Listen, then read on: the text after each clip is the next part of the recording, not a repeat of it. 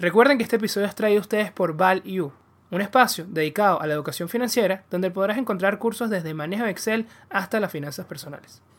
Todo esto en su página web www.myval-u.com.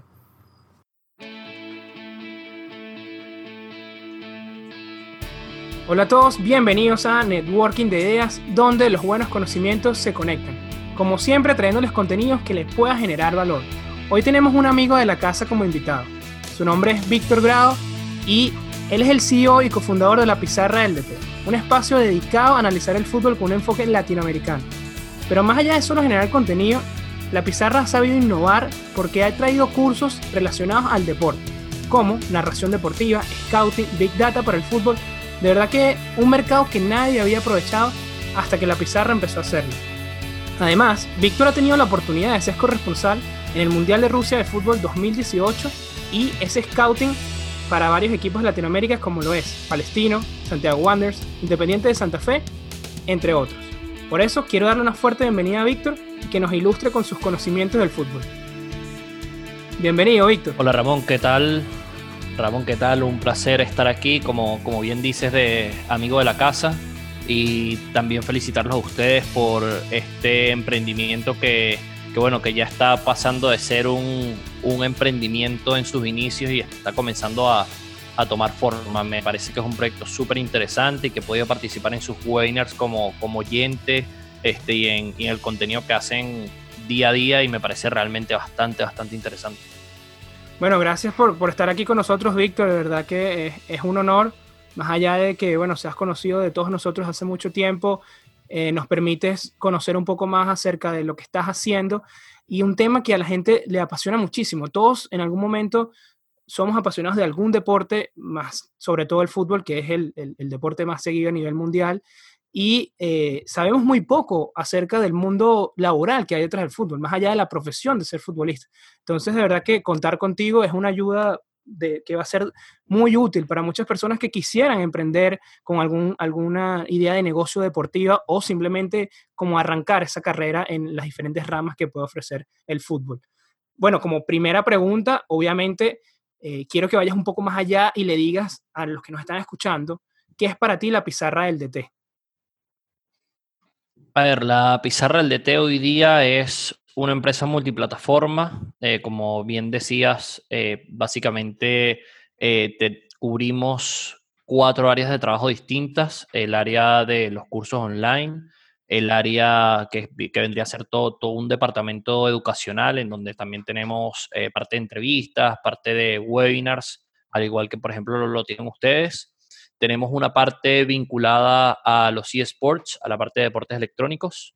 Tenemos una parte que trabajamos con agencias de representación, eh, haciendo material vinculado a, a venta de jugadores, eh, material gráfico eh, variado y también hemos trabajado con clubes profesionales. Y tenemos un área que es, digamos, nuestra área visible, que es la parte de análisis en la, en la web, que es, es digamos, otro, que sí, al final es, es donde la gente nos puede ver y donde ve todo nuestro contenido. Y nada, comenzamos, nuestro inicio fue básicamente con un blog en donde compartíamos nuestros análisis sobre, sobre clubes en Latinoamérica y eso ya fue hace cinco años, casi seis, y ahora estamos en este punto, después de seis años, donde, donde ya somos una empresa constituida y donde ya ya digamos mes tras mes podemos decir que, que, somos una empresa bastante estable en la parte económica. Excelente, Víctor. Y empezó entonces como un blog, ¿no? De que colgabas tus ideas en una página de tus amigos y... Sí, a ver, eh, en, ese, en ese momento yo estaba trabajando en, en la radio, eh, trabajaba en Radio Deporte 1590M en Caracas y yo había tenido ya varias ideas de, de, hacer, de hacer diferentes cosas. Tuve un blog que se llama Tercera Amarilla, tuve otro blog que era sobre cultura general, eh, como, como que había tenido diferentes ideas para, para como eh, innovar o hacer cosas distintas. Eh, tuve un proyecto que se llama Fanatifoto, que iba al estadio a tomarle fotos a la gente, como que tenía, estaba buscando hacer algo eh, distinto y un proyecto personal. Y llegó el punto en el que yo hablando con, con uno de, de, mis amigos más cercanos, no, no era vinculado al área del periodismo, que, se llama Luis Ortega, yo le comento y le digo, mira Luis, ¿qué te parece este proyecto? Y me dice, a mí me gusta, que básicamente era un blog que lo que hicimos fue pagar un dominio eh, .com y lo que era, era un blog de, de, blogger que teníamos editado de, de, una manera que visualmente no fuese tan, tan básico. Y ahí lo que hacíamos era subir análisis de, de, diferentes cosas. Me acuerdo que el primer análisis que subimos fue del partido Venezuela contra Japón en 2014. Creo que eso fue septiembre del 2014, si mal no estoy. Y nada, a partir de allí eh, eh, Atlético Nacional de Colombia llega a la final de la Copa Sudamericana ese año y tuvimos muchísima gente de Colombia que nos leía, entonces como que fue eh, siendo una bola de nieve que fue creciendo, gente que nos escribía que, que, quería escribir con nosotros, entonces como que vimos que ese hobby podía ser algo un poco más y fue creciendo de manera bastante orgánica y llegó un punto en el que dijimos, bueno, está muy lindo todo, pero esto no nos está generando dinero. Entonces ahí fue el salto de calidad de ver cómo dar la vuelta para poder este, monetizar lo que estamos haciendo. Y Víctor, como dije al inicio, la parte de los cursos, de verdad que a mí me llama muchísimo la atención, me parece súper innovador porque yo siento que era algo que no estaba. ¿Y cómo, cómo llegaron a, darse cuenta de ese problema y atacarlo directamente con todo este tema, esta, este portafolio de cursos que ya cuentan? ¿Cuál fue el primero que, que sacaron al aire, por así decirlo?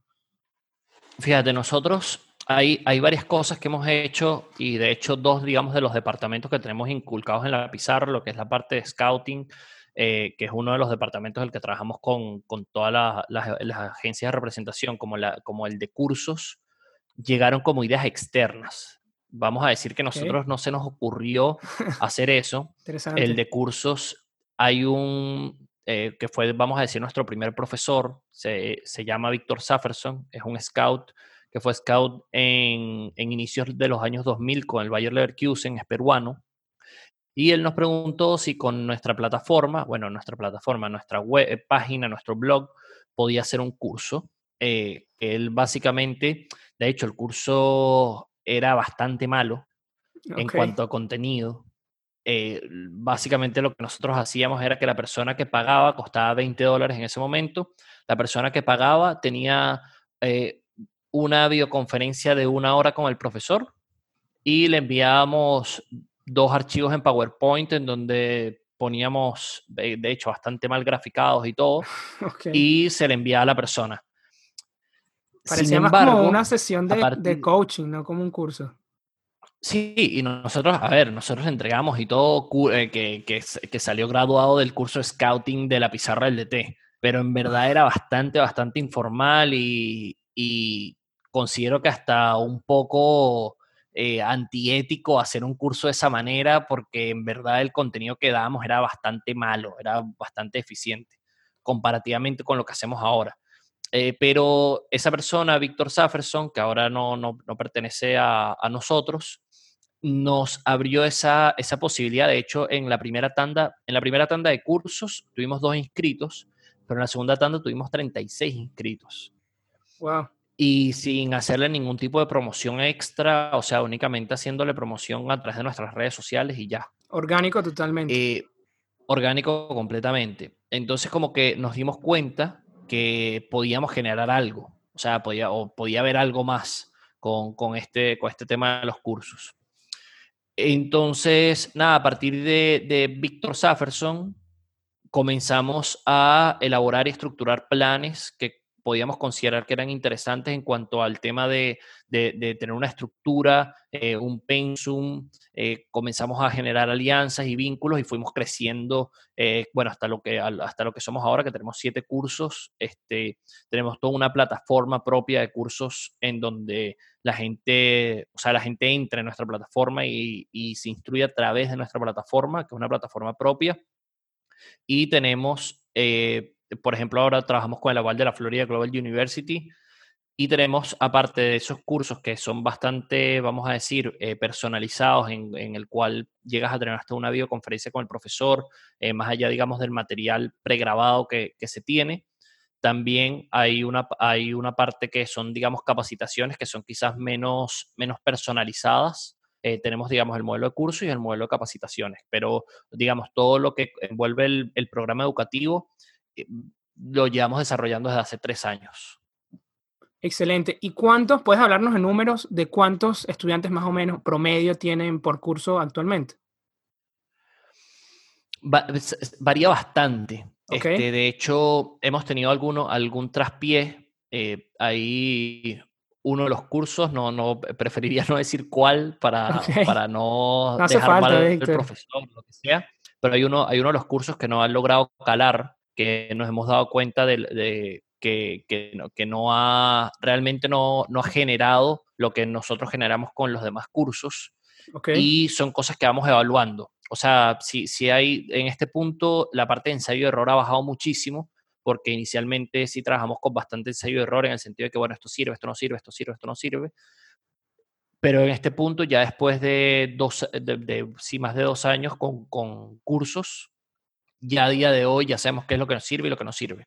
Entonces, es, es muy variante porque hay cursos que podemos tener 25, 30, 30 inscritos por sesión, por módulo de, de cursos. Hemos llegado a tener 40 inscritos solamente en un curso y hay algunos cursos que eh, quizás son un poco más costosos o quizás tienen menor cantidad de gente interesada que, eh, a ver, lo mínimo que tenemos son unos dos inscritos por, por curso aproximadamente. Nosotros lo hacemos de manera trimestral, van saliendo los cursos. No, pero está muy bien. Y de verdad que una de las cosas que más me impresiona es lo consciente que estás de cuando hacen las cosas mal. es como que buscar siempre la manera de hacerlo mejor y de verdad que me gusta mucho. Me gustó eso que decías que, bueno, que hay un curso que, que no, no, no lo está dando, por así decirlo, y hay que cambiarlo, hay que buscar la manera. Viéndolo, viéndolo de, de ese punto de mejorar, ¿cuál crees que sea ahorita el reto que tiene la pizarra como empresa eh, en, en todas sus ramas? No solamente la parte educativa, estando consciente de esos aspectos que sabes que tienes que mejorar, ¿cuál, dirías tú que es el reto como para que la pizarra vuelva a dar este salto de calidad que pasó del primer curso al, del primer, digamos, el primer curso que tenías con, con este scouting a, este nivel que tienen ahora? ¿Cuál sería ese, ese reto que hay que superar? Eh, ese, reto, lo, está, lo de hecho, lo vamos a comenzar a generar ahora en la próxima tanda de cursos que, vamos a tener. Nuestra idea es a nosotros el modelo que tenemos es que vamos abriendo cada tres meses la tanda de cursos y se abren los siete cursos al mismo tiempo y, digamos, se va llevando los siete cursos de manera simultánea. Ahora, a partir de ahora, lo que vamos a comenzar a hacer es que todos los meses vamos a abrir cursos diferentes. Entonces va a ser todo el año. El, digamos, uno de los problemas, entre comillas, que, hemos presentado es que nuestros ingresos entran, o sea, los ingresos más fuertes, que nuestra parte educacional, entran cada tres meses. Entonces, eh, cuando entran nuestros ingresos estamos increíble, pero cuando ya estamos al final, digamos, de, de, esos ingresos que, que, hubo para volver a, volver a las inscripciones, estamos quizás un poco inestables económicamente y después volvemos a tener estabilidad y así vamos. Entonces, a partir de ahora, lo que vamos a hacer, porque estamos incorporando cursos nuevos, ahora se viene, por ejemplo, uno de inglés en el fútbol, se viene uno de nutrición en el fútbol, etcétera, es que cada, cada mes van a haber cursos diferentes abiertos para que la gente se pueda inscribir. Cuestión de que nosotros podamos tener ingresos de manera constante y continua. La idea es que de aquí a diciembre del año que viene, si, si es posible, poder tener, poder abrir seis cursos por cada, eh, de manera mensual. Es decir, abrir seis cursos en enero, seis cursos en febrero, seis cursos en marzo. Y después en abril se vuelven a repetir los de enero y así sucesivamente. O sea, para poder tener dentro de la plataforma 18 cursos distintos. Me gusta, de verdad, diversificar y bueno, siempre mantenerse innovando. Ahora te voy a hacer una pregunta que, bueno, la hago también como, como usuario, porque me llama mucho la atención ese crecimiento orgánico que tuvieron y, de verdad te lo pregunto como hasta un consejo. Eh, ¿qué, sientes que, lograron hacer o que están haciendo con su estrategia de marketing, con su estrategia a través de las redes para tener ese crecimiento eh, de forma natural, ¿no? ¿no? Sin tener que estar saturando y, gastar todo el capital en, anuncios, como, como puede pasar ahorita si abres YouTube y, con ciertos negocios. Sí, claro. A ver, nosotros en, en el punto que tenemos ahora, exactamente, eh, nosotros sí hacemos una inversión que representa aproximadamente un 20% de los ingresos que tenemos eh, de netos. Ok, eso es, fijo. aproximadamente un 20%. exacto, sí. Eh, por, por, tanda de, sí, por tanda de cursos, o sea, envolviendo todos los cursos, 20% aproximadamente se da en publicidad. Ok. Es, sí, es un promedio, más o menos, pero en promedio pueden ser, puede ser un 20%. Y nosotros eso, eso lo comenzamos a hacer de un tiempo para acá. De hecho, yo era la persona que hacía, digamos, toda la publicidad en, en, el, en los ads y todo. En, hace, eh, a inicio de este año contratamos una persona especializada en toda la parte de ads para, para que, digamos, yo que no tengo la experiencia o que tengo una experiencia eh, un poco autodidacta del tema, no lo haga, sino que lo haga una persona que maneje métricas de absolutamente todo. Entonces, nosotros eh, a día de hoy estamos, eh, estamos, manejando tres fases. Una primera fase que se, que se capta al usuario, una segunda fase en donde ese usuario que se captó se vuelve a captar y una tercera fase en el cual ya es de cierre de venta, en el que ya los usuarios que fueron eh, captados, vamos a decirlo dos veces a través de publicidad, la tercera ya es para que terminen de hacer la, la compra. ese 20% se redujo un poco en cuanto a eh, bajó como un 20%, un 15% de inversión, llegando a la misma cantidad de gente. Nosotros con la, con la inversión que hacemos, llega, la última tanda de cursos le llegamos a 350 mil personas en anuncios aproximadamente. Ok, y bueno, ya obviamente a, medida que va creciendo el, el, mercado que ya captan, no tienen que, pueden hacer esa, esa reducción, ¿no? Y llegar al mismo, al mismo nivel. Eso es importante, ¿no? Creo que hay unas métricas, no entrando tanto en el detalle, pero está el costo por adquisición, ¿no? Esa, esa, debe ser una de las que más vigilan. De, Sí, exacto, exactamente. Eh, varía, sí varía bastante, depende de cada curso, porque hay cursos, por ejemplo, el curso de marketing, el, curso, el coste por adquisición de, de clientes es mucho más bajo que, por ejemplo, en scouting, porque scouting es un nicho mucho más... Eh, específico, vamos a decirlo así. Entonces, el alcance que, que, se tiene es más difícil eh, de llegarle a, al usuario en redes sociales. Eh, si hoy día el curso de Derecho y el curso de Marketing son los dos cursos que tenemos, eh, que el coste por adquisición de cliente, no, no, no, sé la cifra exacta, entonces prefiero no decírtela, pero básicamente el, en esos dos cursos es un poco más bajo que lo que es en, en el resto de los cursos. Pero eh, básicamente eh, esa parte de publicidad la complementamos bastante con las redes sociales, que tenemos eh, ya más de 60 mil seguidores y a pesar, una, una, de las cosas que nosotros nos hemos dado cuenta es que había, hubo un punto en el que nosotros queríamos crecer mucho en redes, o sea, queríamos tener 100 mil seguidores y queríamos, nos dimos cuenta que en verdad no es tan importante el número, la cantidad de seguidores que tienes cuando llegas a un punto, porque es mejor tener el nicho de personas que te van a comprar tu producto que tener muchas personas que no te van a comprar tu producto. Y así, mismo gente que interactúa, o sea, los seguidores que nosotros tenemos generalmente interactúan con nosotros y lo vemos como algo mucho mejor que tener a un grupo de gente que no va a interactuar con nosotros.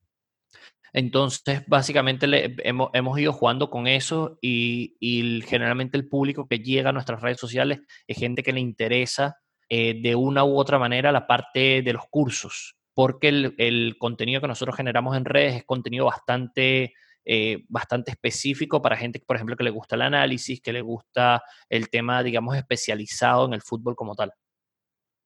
No, estoy de acuerdo y me gustó eso porque a veces perseguimos esa cantidad de seguidores o cantidad de personas en diferentes redes sociales y realmente no es la métrica, puede no ser la métrica importante. Creo que es un buen consejo para todos los que están empezando su negocio que no se guíen por el número de seguidores. Hay, que, hay otras más importantes. Eso que dices, la cantidad de gente que interactúa, me parece mucho más importante y, y hay que tener el foco cuando uno empieza el negocio, como nos bien nos está diciendo, tener el foco en lo que, es, lo que es primordial, lo que tiene que ir por encima de todo lo demás. Bueno, Víctor, eh, obviamente felicitarte por todo lo que has logrado y lo que sigues logrando. Me encanta tu emprendimiento. Ya no es un emprendimiento, es una empresa, como mencionas, una empresa estable y estoy seguro que va a seguir creciendo. Pero quiero aprovechar también, porque bueno, ya sabemos que hace la pizarra, pero tú también como persona has desarrollado una carrera que muchos quisiéramos y has tenido unas experiencias increíbles como ir a un mundial, que creo que es algo que todos soñamos y creo que agregaría muchísimo valor si las personas pudieran saber primero cómo lo lograste y cómo te preparaste, ¿no? Porque también no solo fuiste a disfrutar, fuiste a trabajar. Si nos puedes hablar un poco de eso. Sí, claro. Eh, Tuve, tuve la oportunidad de ir al Mundial de Rusia 2018. Fue una experiencia espectacular y realmente tanto como aficionado, periodista, lo que sea, es una experiencia que le recomiendo a cualquier persona por lo que es el evento. Eh, realmente si tienen la posibilidad económica de hacerlo, háganlo. Así vayan en, en modo mochilero, pero realmente lo recomiendo porque, porque es una experiencia que, que lo vale al 100%. Eh, a ver, yo, mi, mi, carrera se ha ido tornando un poco desde la parte periodística a la parte eh, vinculada al tema de trabajo en clubes como tal, que es la parte eh, vinculada al tema de scouting o vinculada al tema de seguimiento de jugadores, de análisis, etcétera, que ya es como la parte de clubes y, y mi parte periodística se, no, no, no ha sido tan, eh, tan constante o, o, sí, tan constante como, como lo era anteriormente, pero yo comencé, como, como mencioné anteriormente, trabajé en Radio Deporte, entonces me gradué de periodismo de, de la Universidad Católica Andrés Bello en Caracas y posteriormente de, de trabajar en Radio Deporte, bueno, en, simul, no, en simultáneo trabajando con Radio Deporte, perdón, eh, trabajé en Diario Líder, eh, que es el, el diario de, de, mayor circulación en, de, deportivo en Venezuela, eh, por lo menos en ese momento. Creo que ese es el eslogan y todo que tiene. pero Sí, exacto. En, en, ese momento, Diario Líder, creo, creo, que actualmente ha bajado bastante lo que, lo que es la parte eh, de Diario Líder, pero en ese momento estaba como en el boom, cuando, cuando puede, puede estar allí. Eh, comencé a desarrollar la carrera, me fui vinculando al fútbol venezolano bastante y eh, me fueron surgiendo oportunidades. Eh, con, la, con la pizarra del DT, el primer evento que cubrimos fue la Copa América Centenario en 2016 eh, logramos conseguir un sponsorship de, de, una empresa norteamericana. Uf, ahora se me escapa el nombre completamente del nombre de la empresa. Pero bueno, en el transcurso de la, de la entrevista, si, si, me recuerdo, que seguro me, que, que, seguro me acuerdo, te digo cuál, cuál fue. En ese momento nos dieron, nos dieron 7 mil dólares para, para, hacer toda la cobertura de, de, toda la, de toda la Copa América. Y nada, fue una experiencia que fue increíble. De hecho, lo hicimos con, con mis otros dos socios, que son eh, Luis Suárez y Luis Ortega. Hicimos toda la cobertura por la costa este eh, de, lo que fue la fase de grupos de la Copa América Centenario y un partido de los cuartos de final, que fue el Venezuela-Argentina, donde Venezuela queda, queda eliminado 4-1 contra Argentina. Esa, digamos, fue la primera experiencia de cubrir un evento grande vamos a decirlo así. Eh, anteriormente había, no sé, podido tener la oportunidad de, de, viajar con Deportivo La Guaira, cubrir Copa Sudamericana con San Lorenzo, Argentina, pero eran como partidos puntuales que había eh, podido hacer. Posteriormente, este, nosotros hubo un salto de calidad que nosotros hicimos que en, en la pizarra, que fue el de una primera ronda de inversión que, que, lo, que logramos levantar. Y posteriormente, después de esa primera ronda de inversión que, que logramos levantar, eh, el, socio que, que, entró a la empresa, que se llama Francisco Rondón, él nos, él, eh, la labor de él, entre otras cosas, ha sido un poco asesoría o de poder facilitar contactos y demás. Y él tiene una relación con eh, la gente de Runrunes, que es eh, una, una, de las páginas, eh, digamos, políticas en Venezuela de, de, mayor importancia, que es Runrunes. Y con Run Runes nosotros le hicimos una propuesta a través de, de, Francisco, que fue nuestro, nuestro, que es nuestro nuevo socio, en el, que era nuestro nuevo socio en ese momento, para hacer la cobertura del Mundial. Nosotros le hicimos la propuesta bastante tiempo antes, por lo menos unos 8 o 10 meses antes. No, no era el tiempo adecuado, tuvo que haber sido mucho antes, pero nosotros le hicimos aproximadamente en, esa, en ese momento hacer toda la cobertura de lo que era el Mundial, el mes completo. Eh, nunca nos respondieron y nosotros dimos por, por terminado, eh, eh, hicimos varios contactos con otras empresas, pero realmente ninguna por tema de tiempos. Cuando vas a hacer una cobertura de un evento y estás buscando patrocinio, tienes que hacerlo más de un año de antelación para poder conseguir, porque es un proceso muy largo. Y el punto fue que yo en diciembre, en diciembre aquí en España, en Valencia, abrieron un curso gratuito de ruso, que era un intensivo, y dije, bueno, lo voy a tomar, pero lo estaba tomando más por conocer un nuevo idioma, aunque era bastante raro conocer ruso, pero como que con la idea de que quizás podía surgir algo. Este, y eso fue, sí, eso fue el 29 de diciembre, me acuerdo que, que comenzó de 2017. Y nada, fue, fue pasando el tiempo y en abril, o sea, estamos hablando cuatro meses después, de hecho, el curso de ruso, eh, yo, yo iba, a iba a todas las clases, absolutamente todo, estaba aprendiendo, pero era como que no lo iba a utilizar, entonces como que no estaba en verdad tan motivado. Era, iba, me gustaba, eh, sí, estaba aprendiendo algo nuevo, pero hasta un punto, ¿no? Y en claro, es un idioma difícil también. Sí, claro, también. Es súper complicado, es otro alfabeto completamente distinto, es el alfabeto cirílico, etc. El punto es que en abril, estamos hablando que en junio el Mundial, el inicio del Mundial, abril, mayo, junio, dos meses antes. En abril, eh, Nelson Bocaranda contacta a Francisco y le dice, como que en abril ya, ya bueno, eh, has, vivido mundiales tú y me imagino que los oyentes también, y saben que, mientras más se acerca el mundial, como que la cosa se está poniendo como más caliente y, todo el mundo comienza a hablar del mundial. Sí. Entonces, como en abril, yo me imagino que la gente run runes dijo, está el mundial y no tenemos a nadie que vaya al mundial. Y se acordaron que estaba la propuesta que nosotros le hicimos. Claro, en abril nosotros no teníamos ni estadía, la acreditación, yo hice el proceso inicial de la acreditación y la acreditación después había que hacer otro paso, pero el paso era como en febrero y como no teníamos nada, de hecho lo conversamos y dijimos, no, mejor no lo hagamos porque le estamos quitando el puesto eh, a alguien que sí, que sí quiere ir o que sí puede ir y nosotros no vamos a ir. O sea, ya en febrero no hemos conseguido nada y ya de ahí en adelante no vamos a conseguir absolutamente nada. En abril nos dicen que sí y decimos, bueno, listo. Claro, el presupuesto que nosotros lo habíamos hecho fue ocho meses antes y el tema económico era muy diferente, sobre todo por el tema de la estadía. Claro, ya todo habrá eh, subido el presupuesto y los hoteles que lo, lo, único que queda eran hostales y hoteles eh, cinco estrellas que eran carísimos la noche. De hecho, yo saqué la cuenta para, el, para quedarme en hotel eh, porque no había Airbnb, no había nada. Yo saqué la cuenta para quedarme en hotel y se me iba como un 85% del presupuesto. Solamente en el hotel. Wow. Exacto. Y dije, no, hay que ver, no sé, vamos a ver cómo hacemos. Entonces, hablando con mis socios, hay uno que me dice, mira, yo estudié con una, una chica rusa que el, que el papá vive en Moscú vive solo, le puedo preguntar a ver si te puedes quedar con él. y yo le dije, bueno, dale, pregúntale. Y le preguntó y sí, y dijo que sí, que no había ningún tipo de problema. Él vive, eh, es un señor que se, llama Igor. Igor vive solo en Moscú, al, al, sur de Moscú.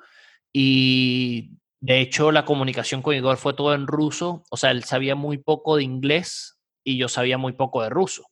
Entonces era una comunicación medio lenguaje de señas, medio ruso, medio inglés. Era súper extraño todo. Eh, de hecho, agradezco muchísimo haberme quedado con Igor porque aprendí mucho de la cultura rusa que sin haber, o sea, habiéndome quedado en un hotel, no, no lo aprendes. Por contar una de las experiencias que, que me parecieron más, más cómicas o diferentes. El primer día que yo llego, yo llegué a las seis y media de la mañana, él me fue a buscar al aeropuerto, sabía que era él porque me mandó una foto de él antes de, despegar. Y nada, me fue a buscar, excelente, llegamos, estamos hablando seis y media de la mañana. Llegamos, me pregunta si yo ya desayuné, le digo que no. Y nada, él me sirve, me sirve unos pancitos, tal, una comida, un desayuno cualquiera. Todo iba bien por ahí. Y él me pregunta si me gusta el vodka. Y yo le digo que sí pero no a las seis y media de la mañana. Él saca dos, dos vasitos para servir uno, unos shots y se sirve uno él y uno yo. Y nada, yo brindo con él y le digo, bueno, dale, listo, bueno, eh, no estoy acostumbrado a beber a las seis y media de la mañana, pero bueno, vamos a darnos un shot. El problema es que pasó de un shot a cinco shots de a las seis y media de la mañana. Sí, o sea, terminé uno y sirvió otro y después sirvió otro. Y claro, yo no sabía cómo decirle que no, porque es el primer día, me fue a buscar al aeropuerto, yo me estoy yo me voy a quedar con este señor, era como todo. Claro, te daba pena. Eh, sí, obvio. Y ese día era el día de la inauguración, que era como a las 5 de la tarde, algo que así. jugaba Rusia. Exacto, que jugaba Rusia y yo iba a hacer, digamos, la cobertura del, del evento. Eh, al, no, al no haber tenido la acreditación, yo no podía pasar al estadio, pero digamos, al final el, el partido como tal en los mundiales termina siendo lo, lo menos importante, aunque parezca eh, extraño, pero la persona que va a cubrir, eh, todas las personas están viendo el partido en televisión, entonces es muy difícil que tú le aportes algo dentro del estadio, pero fuera del estadio nadie está viendo lo que sucede fuera del estadio. Y ahí es donde puedes marcar una diferencia real del contenido que vas a generar. Entonces yo iba a todos los partidos, a las afueras del estadio, a entrevistar gente, a tomar fotos, a hacer video, a todo. Eh, de hecho, eh, hice- le metí bastante creatividad para ir, por ejemplo, hice un recorrido por todos los estadios grandes de Moscú, eh, al Lokomotiv, al del Spartak, al de el... To- bueno, todos, me- eran, todos eran sede de- de- del Mundial, todos los estadios de Moscú. No, solamente dos, el. Luzhniki y el del Spartak, que Pero era- los visitaste eran los todos igual. de, de Moscú. Eh, los visité todos para hacer un, un video de, todo lo- de todos los estadios. Entonces como que le, le- le iba, le iba metiendo como, como variantes de cosas que sabía que los medios normales o los medios muy grandes no iban a hacer. Entonces iba y hacía, eh, por ejemplo, no sé, entrevisté a una chica que, que- que era voluntaria, que la gente, o los medios grandes no, no- no lo habían hecho. Después, de, a través de esa entrevista, eh, dos medios grandes me escribieron para preguntarme a quién había entrevistado, para ver si ellos podían también tener, tener esa entrevista. Mm, Wow. eh, co- Todo pensando siempre fuera de, de la caja. Claro, o sea, es que al final yo tenía desventaja con respecto a los medios porque yo no podía entrar al estadio. Al final fui solamente un partido, de hecho, eh, porque compré la entrada. Pero yo no podía ir al estadio. eh, no podía entrar porque no tenía acreditación. Entonces, como no podía entrar, yo dije, tengo que hacer cosas que marquen diferencia con respecto al, al resto. Claro, y con lo que. Entonces, claro, y con lo que tengo, ¿qué le, qué le interesa a la gente? La gente le interesa saber qué se come en Moscú. Entonces yo me fui a un restaurante eh, muy autóctono, pero no un restaurante caro, no, un restaurante eh, Típico. al- como, eh, sí, como a las afueras de Moscú, que me lo recomendó Igor, que era mi, mi, mi host. Eh, me- o sea, yo, yo le hablé, le dije lo que quería y él me dijo, ve a este restaurante. Y fui, era un restaurante mínimo, súper pequeño, así como en plan casero, y me sirvieron una, una sopa borscht, que es, que es típica de, de allá, y yo conté la experiencia de llegar a ese lugar, de, de comer la sopa, de todo. Entonces como que buscaba maneras distintas de, de poderle brindar a la gente que no estaba allí eh, esa La experiencia. Y obviamente todo el contenido eh, pasaba por la pizarra del DT y por runrunes. Entonces nosotros, digamos, teníamos esa, esa, esa dualidad de contenido. eh, nunca, nunca salía replicado. Era, o, o sea, el contenido salía en runrunes o salía en la pizarra, no salían los dos. A excepción de alguno que otro video que sí se podía montar en YouTube, se montaba en el YouTube de la pizarra y salían los dos. Pero al margen de eso, sí, sí, era, sí era como contenido exclusivo para cada parte. Fue parte del acuerdo. Y nada, como, como experiencia, por ejemplo, el ruso me sirvió muchísimo eh, para comunicación desde los, los Uber. Ellos no tenían, no, no saben inglés o saben muy poco inglés. Entonces, para yo decirle que tenía que ir a un sitio, era, era en ruso. Y de hecho, hay uno, hay uno, una palabra que no se me va a olvidar, que es eh, die- dieleco, que es muy lejos. Estuve todo el camino hablando con el Uber para que me explicara qué era dieleco. Y no tenía ni idea, o sea, era una palabra que no, que no está dentro de mi léxico. Y él explicándome todo el camino, un camino que era muy lejos, él diciéndome que el camino era muy lejos, pero yo no entendía. Pero es que me imagino que las distancias son demasiado, son demasiado grandes, esa ciudad es enorme. Entonces, no existe algo fácil, Sí, por ejemplo. Pero sí, en- era, y estudiaste, estudiaste prácticamente por una corazonada. Y, y por la oportunidad, ¿no? Lo que llaman el sexto sentido, de verdad. Sí, al final yo creo, yo creo que eh, la, la- la suerte no es que existe como tal, sino que al final yo creo que es, es una frase un poco cliché, pero tienes que estar preparado para la suerte. Pero es que es así. Eh, Entre más trabajo, en, su más momento, suerte. Exacto, literalmente es así. O sea, hay gente que dice tengo mala suerte y yo creo que no es que tiene mala suerte, sino que no está trabajando de la manera correcta para poder tener suerte al final. Yo lo veo demasiado, y aquí vamos a saltar de deporte, pero yo lo veo demasiado más como el béisbol. Yo veo la suerte como, como un pitcher lanzándote oportunidades y el que esté preparado las bate. Los que no se ponchan, o ni siquiera le dan swing. No, no tuve suerte. Sí, sí. Ni siquiera intentaste. Exacto, estoy 100% de acuerdo contigo. Y nada, eh, al final también creo que es algo de, eh, para, para eh, enlazarlo con, con, el tema del mundial, es algo de, de tocar puertas. de hecho, considero que siempre, que, que no pierdes absolutamente nada escribiéndole a una persona. Vas a ganar mucho más de lo que, o sea, por pena, por vergüenza o lo que sea, no, escríbele siempre. Y, y al final no sabes qué es lo que, es lo que esa persona necesita en ese momento y quizás lo que tú le estás ofreciendo exactamente lo que está buscando. En el caso de Runrunes, que fue, de hecho, con Runrunes, a partir del Mundial, eh, fuimos, en este caso no fui yo, fueron nuestros corresponsales de la pizarra, eh, a la Copa América 2019 y ya teníamos todo organizado para la Copa América 2020 eh, vamos a cubrir todas las eliminatorias del Mundial con ellos. Eh, sí, es confuso lo de la Copa América ahorita, que hay como una cada año. Exacto. Entonces, nada, estamos, literalmente estamos cubriendo eh, todos los eventos de, a nivel de selecciones, en donde en este caso participa Venezuela, o el Mundial, que es una experiencia mayor, lo estamos cubriendo con Runrunes. Entonces tenemos, digamos, ese aliado que ya sabemos que la pizarra del DT va a estar en todos los, en todos los eventos deportivos eh, gracias a esa, a esa alianza. Eso es un excelente consejo, Víctor. De verdad que estoy, pero 200% de acuerdo de que muchas oportunidades se van simplemente sin intentarlo. ¿Y qué otra? Porque de verdad que yo, tema del empleo deportivo, no conozco prácticamente nada más que lo que pudimos conversar en uno de nuestros episodios con Rubén Arocha, pero ya vimos la parte profesional como parte del atleta en sí. ¿Y qué debilidades quería preguntar? ¿Qué, qué sientes que es lo más difícil eh, para tener un, un, trabajo, sea como scouting, como periodista deportivo? Porque veo que resaltar es complicado. El, lo, lo, más, lo más difícil es entrar al medio. Es, es es un medio sumamente cerrado. Es un medio en donde hay mucho recelo de, de los puestos de trabajo porque son puestos de trabajo limitados. A ver, en cada país hay una cantidad determinada de equipos profesionales, eh, vinculándolo al fútbol o a cualquier deporte. Hay una cantidad determinada de puestos de trabajo.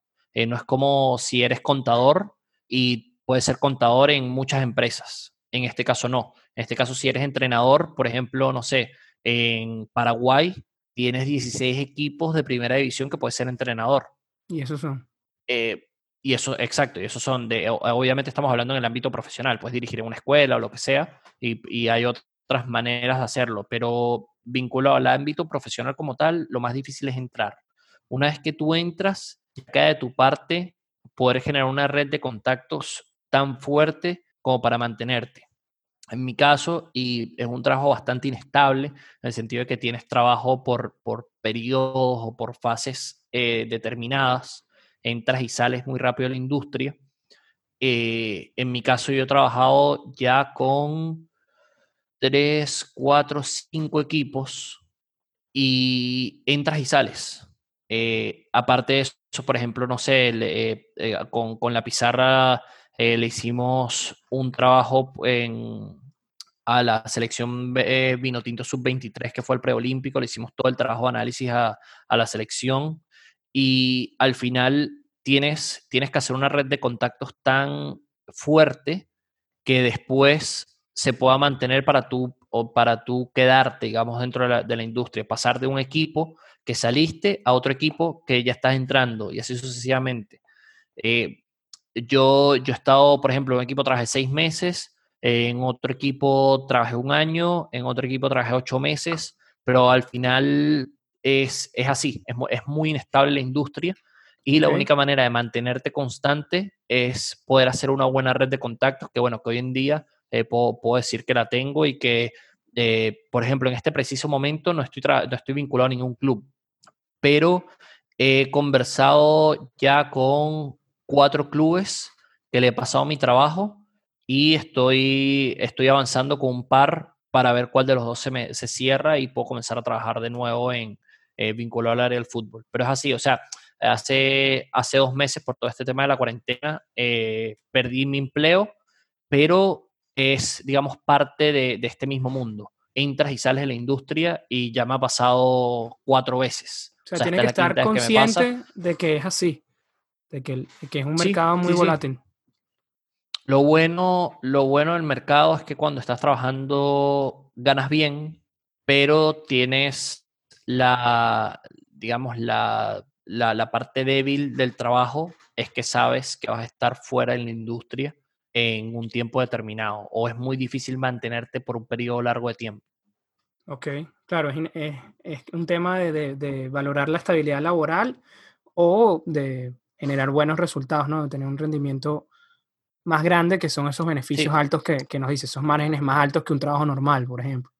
Sí, exacto. La gente, por ejemplo, dice que le, que le gustaría trabajar vinculado al área del fútbol y yo creo que mucha de la gente que dice no están preparados. trabajar vinculado al área del fútbol no quieren trabajar en el área del fútbol porque en verdad es bastante sacrificado. A ver, eh, hay veces, hay veces que, que tengo que pasar la noche completa entera despierto porque el entrenador necesita un trabajo para el día siguiente, eh, para el entrenamiento, a las 7 de la mañana es el entrenamiento. Y el trabajo tiene que estar listo. Y es un trabajo, pero es un trabajo que estás analizando a toda la plantilla completa rival, desde eh, la pierna hábil de cada jugador hasta sus movimientos defensivos y ofensivos por puesto, eh, comparándolo con los jugadores propios. Entonces es un trabajo que es gigantesco te lo avisan cinco días antes porque fue cuando jugaron el último partido y tú, ese es uno de los trabajos que tienes que tener, pero son, son muchos más, parte estadística, parte de análisis, etc. Y, es un trabajo que demanda muchísimo, pero muchísimo eh, en, cuanto al, en cuanto al tiempo, eh, o sea, el tiempo que se le tiene que dedicar. No, qué impresionante. Creo que la gente no lo sabe, porque si no estás ahí, no, no te dicen todas estas cosas y que llama muchísimo la atención. Lo, complicado que, que es eh, el mundo del deporte en todos sus niveles, porque pensaría que nada más es, o lo que pensaría la gente es que nada más el atleta es el que, que tiene que estar siempre dando al máximo, pero, pero no, no es así. Y más ahora con el tema de, la, de los analytics, que la información es oro y mira cómo tienes que prepararla cualquier scouting, cualquier eh, ojeador que tiene que estar pendiente de llevar la, información o de convertir esos datos en información útil para tomar decisiones. Y Víctor, ya habiendo expuesto este mundo tan complicado, porque hay que decirlo, o inestable, pero lleno de mucha pasión sin duda, ¿qué habilidades dirías que, hay que tener sí o sí para, para tener éxito? Si te, te, diría tres habilidades, bueno, dos, porque ya sabemos que una tiene que ser estar dejar la pena y tocar las puertas, ¿qué otras dos dirías que hay que tener a juro para crecer en este mundo? Yo creo, y bueno, y puede ser que es un poco más general, pero creo que el tema de, la educación, de formarse de manera continua, es clave. Eh, porque como, como cualquier otra industria, se está innovando constantemente y el poder estar de manera constante aprendiendo es sumamente clave, porque quizás tú estás manejando un programa o estás manejando eh, una terminología o estás manejando eh, ciertas cosas que tú crees que está bien y que no hay nadie que te diga que no está bien, porque tu equipo de trabajo va a estar manejando exactamente lo mismo.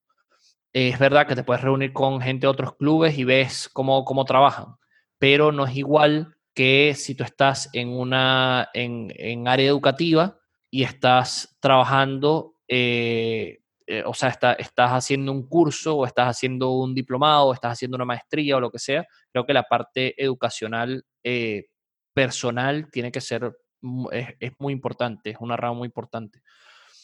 Y, como un aspecto más para, llegar a los tres, mm, veo, veo el tema del, del, del saber poner qué, qué es prioritario, vamos a decirlo así. La capacidad de priorizar. Este, capacidad de priorizar, exactamente.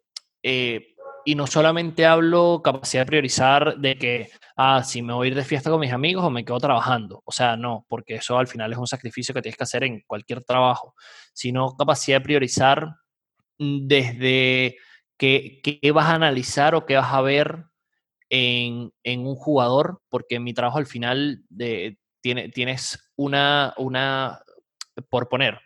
Esto es mucha información, es demasiada información. Exacto estás analizando la liga boliviana y estás viendo eh, que cada equipo tiene 25, 30 jugadores en su plantilla. Eso multiplícalo por 20. Estamos hablando que es un, grueso de jugadores demasiado grande y que es esa, digamos, esa, esa masa de jugadores tienes que ir filtrando hasta que te quede. Eh, por ejemplo, en nuestro caso trabajamos con cinco jugadores por posición. Entonces, estamos hablando de que de los 40 laterales izquierdos que hay en una liga, tenemos que dejar 5 y en orden de prioridad. Y esos 5, no siempre los 5 son accesibles para el club.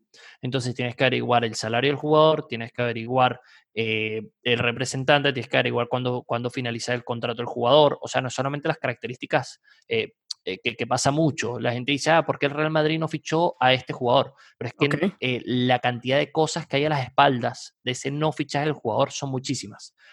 Cosas tan tontas como que, que nos ha pasado, o sea, para hablar de experiencias reales, hay un jugador que quería eh, su, nada, su, su, pago normal, su bono por, por goles, porque era un delantero, y él quería un apartamento eh, con una cantidad de habitaciones determinada.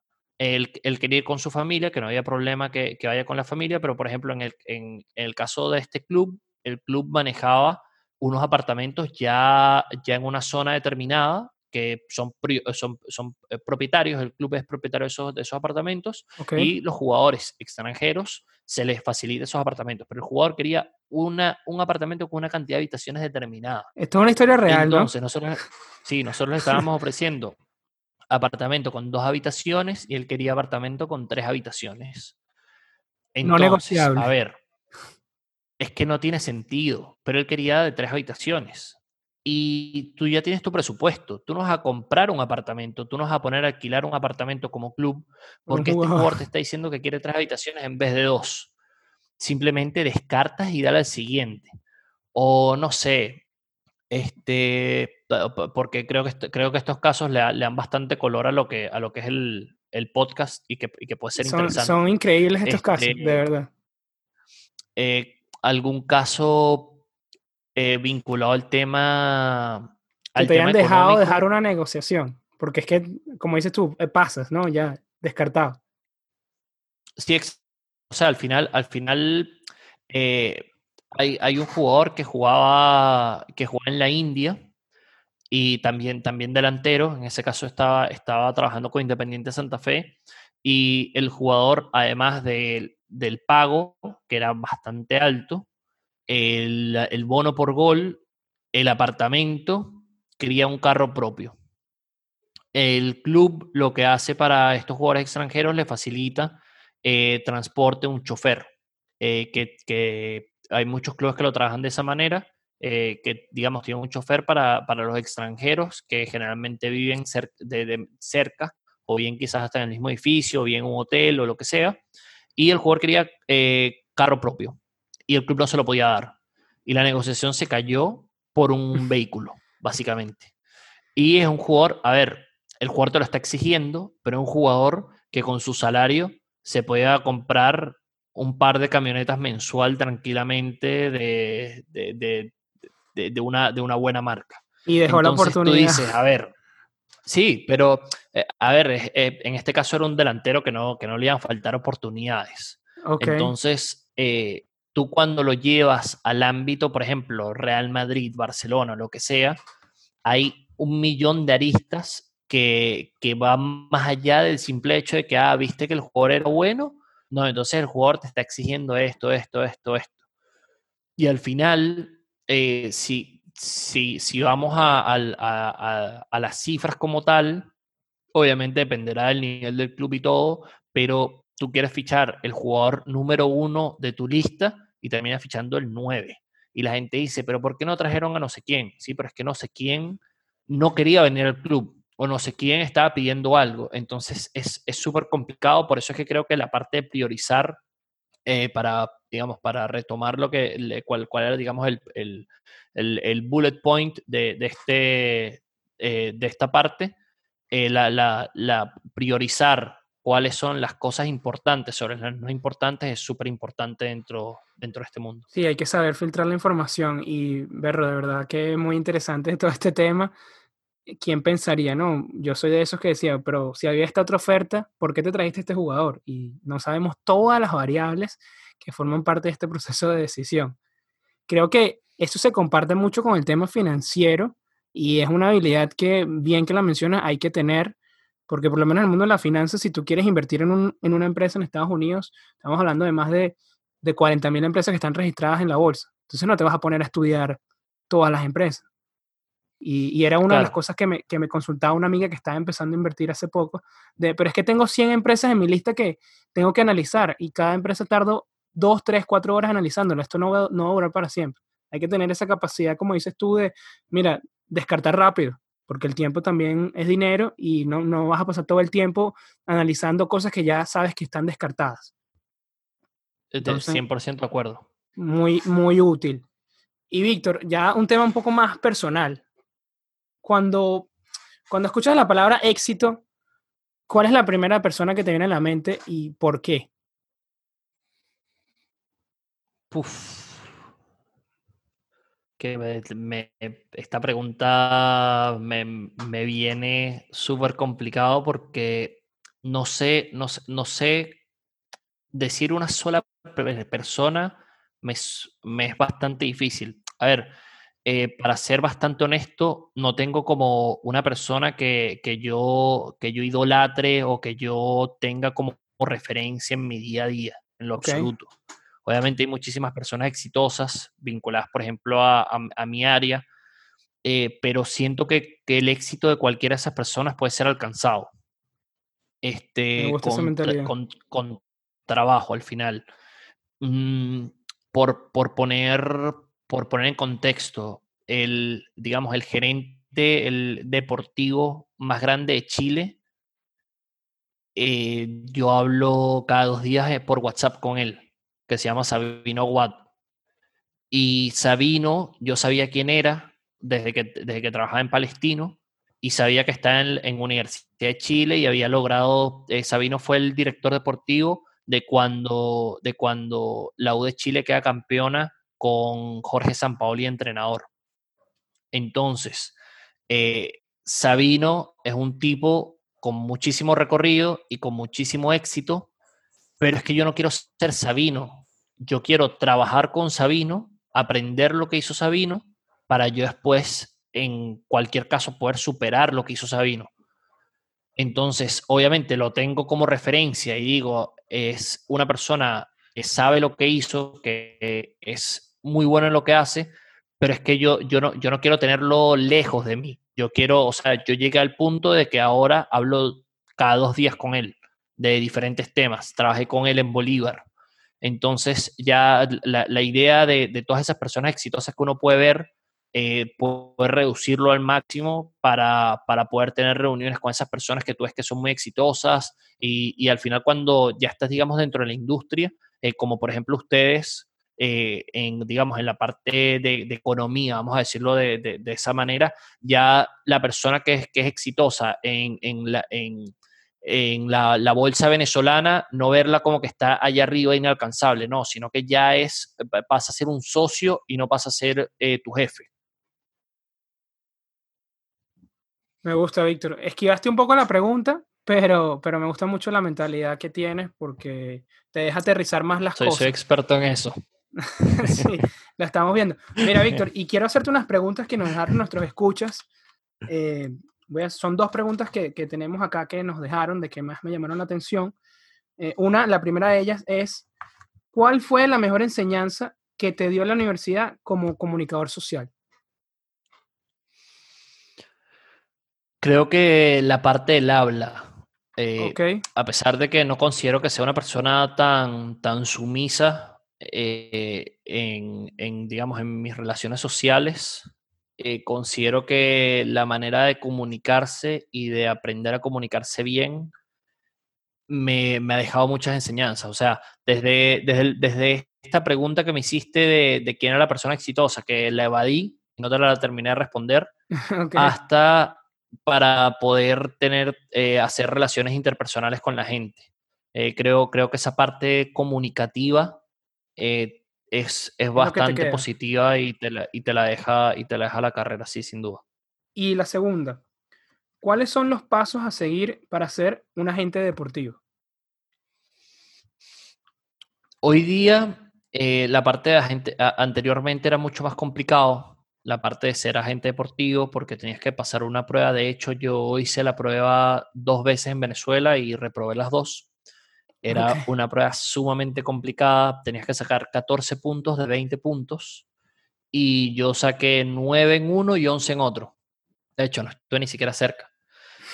Eh, era una prueba de, de 20 preguntas sumamente complicado y la cantidad, eh, eso estamos hablando que fue hace unos 6, 7 años, más o menos, que, que existía esta prueba, pero era una prueba que de hecho se hacía en simultáneo en todo el mundo.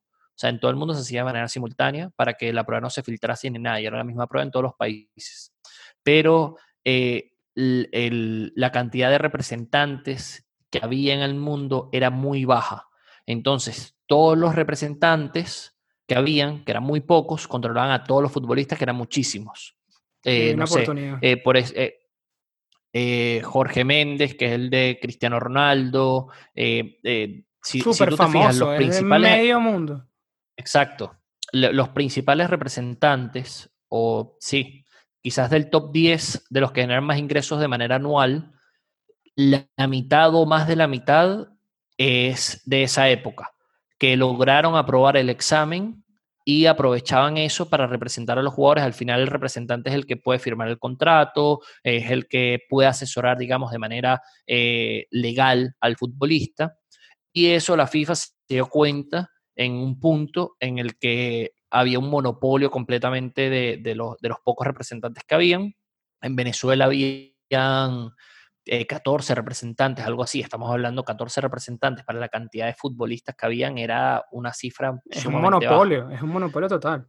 Sí, totalmente. Entonces, eh, la FIFA abrió eso y hoy día es bastante sencillo el hecho de convertirte en representante.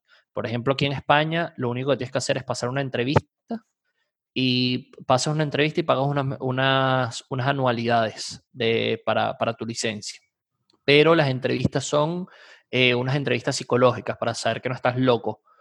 Eh, pero no hay ningún tipo de contenido que tengas que, que- No hay una que evaluación, pues. aprender o lo que sea. Exacto, no hay una evaluación, es simplemente una, una entrevista para, para conocerte, básicamente. Y pagar. Si pagas, ya, ya, ya lo tienes. En Venezuela también funciona exactamente igual y se hace a través de la Federación Venezolana. No sé cuál es, eh, creo que sí hay una prueba, que, eh, una evaluación que tienes que hacer, pero creo que es una evaluación a libro abierto y es bastante sencilla de, de aprobar. Lo que pasa es que el ser representante, o sea, el tener el carnet de representante no te genera absolutamente nada, porque si no tienes jugadores a quienes representar, no haces nada teniendo el carnet. Claro. Y ya, hay Entonces, dema- al ya me imagino que hay final, demasiados eh, ahora. Sí, Ahora no, ahora, ahora, sí, ahora es, eh, puf, es que hay muchísimo. O sea, Ramón, no tienes idea de la cantidad de representantes que hay y cómo los jugadores van saltando de un representante a otro. Y en verdad las empresas serias y consolidadas que hay como tal son muy pocas. Entonces hay un representante que tiene cinco jugadores y tiene cinco jugadores jugando en equipos eh, eh, muy pequeños, entonces no le da el, el dinero para, para poder seguir buscando jugadores, entonces como, como que se trunca todo. De hecho, comenzar a ser representante, si no tienes eh, un capital inicial considerable, yo diría que, que No es recomendable. Que, que- que no te metas en ese mundo, a menos que seas amigo del próximo Tomás Rincón y que, y que le digas para representarlo y te diga que sí. Pero son casos como muy puntuales. Este, pero considero que si hay alguien que se quiera meter como representante o que tenga una red de contactos muy buena, o que tu hermano sea futbolista. conozca al próximo Tomás Rincón.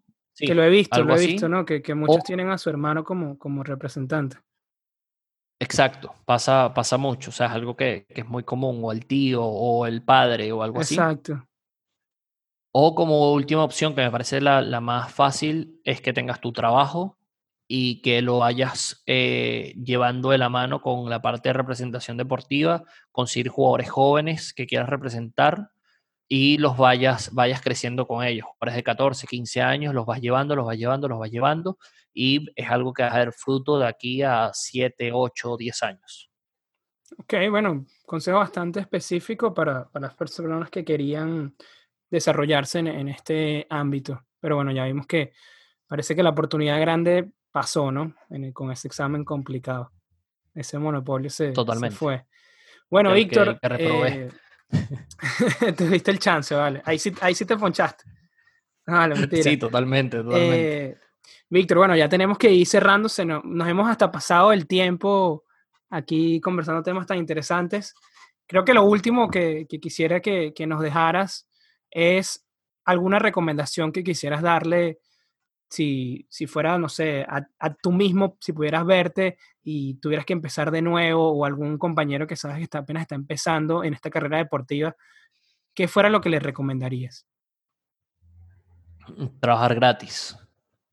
Ok. Trabajar gratis y hacer muchos trabajos de manera gratuita eh, eh, con, con gente vinculada al fútbol. Este, al final es un mundo en donde, como, como dije anteriormente, es muy competitivo y hay muy pocas plazas. Y la única manera de entrar, o bueno, una de las pocas maneras, la que me parece más efectiva, es a través de que conozcas a alguien dentro del mundo que te quiera meter.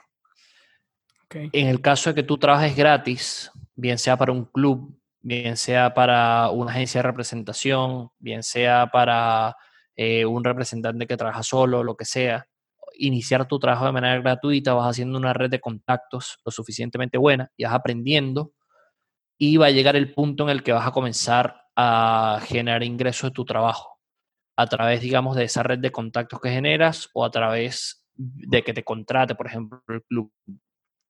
O en su efecto, trabajar a muy, muy bajo precio. Eh, poderle decir al, al club, mira, eh, puedo hacerte este trabajo, eh, por eso considero que, que, la parte de la educación es buena, porque es, si, ya, si ya tienes nociones básicas a través de, de, formarte y educarte sobre el tema, por ejemplo, sobre análisis o sobre scouting o sobre eh, entrenador o lo que sea, tú poder ofrecer tu trabajo y decirle, mira, puedo, puedo trabajar todas las tardes de manera gratuita. Y estás así seis meses eh, trabajando de manera gratuita y ven tu trabajo, si es bueno, te van a dejar.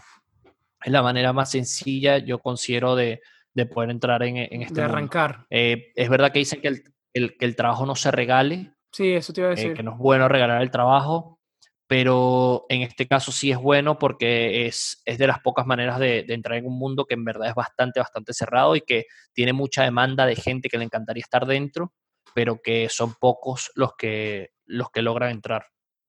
Sí, no, es complicado precisamente porque nos enseñan a eso, ¿no? De que, no, de que si eres bueno en algo, no, no lo hagas de gratis, pero creo que es un tema de ventaja competitiva. Y creo que cuando hay, hay una competencia tan fuerte y tú eres nuevo, que no tienes la experiencia, no tienes el, nombre, no tienes el contacto, creo que tu única forma de competir es el precio.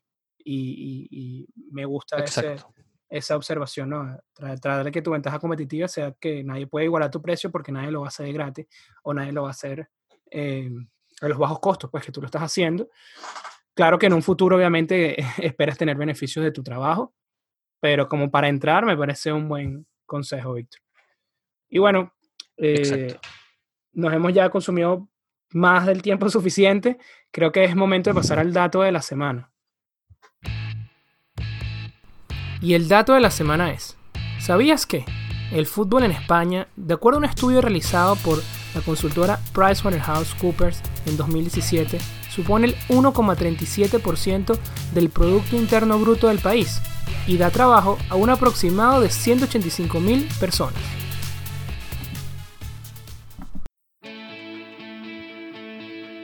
Y bueno, Víctor, antes de despedirnos, quisiera que nos dijeras dónde las personas pueden conectarse contigo, saber sobre tu trabajo, lo que estás haciendo y dónde pueden conocer sobre todo los cursos que la pizarra está ofreciendo actualmente. Sí, a través del arroba la pizarra del DT nos consiguen todas las redes sociales, Twitter, Instagram y en Facebook eh, tenemos únicamente habilitada la página de, cursos, que es cursos La Pizarra del DT, pero si pones La Pizarra del DT te aparecerá en, cualquier red social. Y bueno, en nuestra página web que es lapizarradeldt.com. Eh, básicamente todo es La Pizarra del DT, así que es bastante sencillo de, conseguir mis redes sociales personales, arroba Víctor Grado, también en todas las redes aparezco igual, todavía no me han quitado mi, usuario de, de ninguna, así que vamos bien. Y nada, agradecerte Ramón, realmente eh, la, he pasado muy bien en esta, en esta entrevista. Este, para mí un honor poder estar aquí en Networking de Ideas, que al final es un lugar en donde eh, me siento bastante eh, afín a su idea, a su idea de, de lo que es la, la, manera, digamos, de ver el tema de las finanzas. Lo sigo en todas las redes sociales y realmente me parece que es un proyecto muy, muy, muy interesante y que, que está creciendo eh, a pasos agigantados. Este, espero poder pronto tomar, tomar un curso con, con My Value y, y nada, este, ponerme al día con, con los episodios de, de, Networking de Ideas que, que, lo tengo ahí este, con un asterisco para, para, poderlo, para poderlos comenzar a escuchar. Bueno, nada, Víctor, encantado de verdad de tenerte acá por tus palabras y porque de verdad que nos has dado una cátedra de cómo es el mundo del deporte, cómo es el mundo del fútbol por detrás, ¿no? Esa cortina que, que los aficionados no pueden ver. Y personalmente, a pesar de que hablo contigo, hay muchas cosas que no sabía y me ha encantado, me, me han llamado muchísimo la atención. Estoy súper agradecido, como te digo, que nos hayas dado la oportunidad, bueno, sé tu agenda y todos estos trabajos complicados como analista. Y bueno, nada, de verdad que esperamos tenerte de nuevo para que nos digan los rumores de los fichajes más, más importantes del fútbol. Y bueno, ya lo tienen. Eso fue todo por el episodio del día de hoy. Recuerden que en la página web myval-u.com tenemos disponible un catálogo de cursos bastante interesante desde el manejo de Excel hasta manejo de finanzas personales. Actualmente estamos presentando un nuevo curso sobre invertir en la Bolsa de Valores de Caracas. Si estás en Venezuela y quieres empezar a invertir, este es el mejor lugar para empezar. De verdad que aprovechen el nuevo curso, estamos todavía en preventa. Todo está, la información está clara y disponible en myval-u.com. Y bueno, esto fue Networking de Ideas, donde los buenos conocimientos se conectan. Recuerden, si estás viendo desde YouTube, dale like a este video y suscríbete a nuestro canal. Nos vemos hasta la próxima semana.